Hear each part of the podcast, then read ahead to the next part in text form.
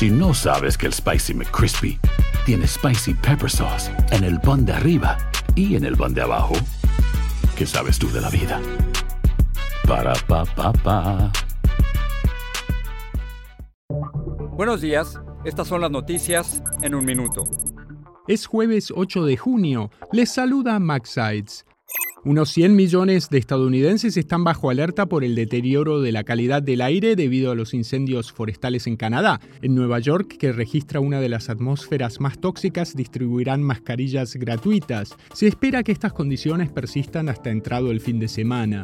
Varios legisladores republicanos de Florida que votaron por la dura ley migratoria impulsada por el gobernador Ron DeSantis están pidiendo a los trabajadores que no huyan del estado por temor a ser arrestados o deportados. Según dijeron, la norma busca asustarlos y será devastadora para la agricultura.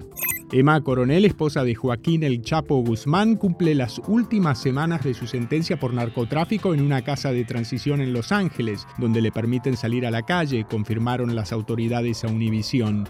Cinco personas, entre ellas cuatro niños de unos tres años, resultaron heridas en un apuñalamiento múltiple en un parque de la localidad de Annecy, en los Alpes franceses. El atacante fue detenido. Más información en nuestras redes sociales y univisionoticias.com.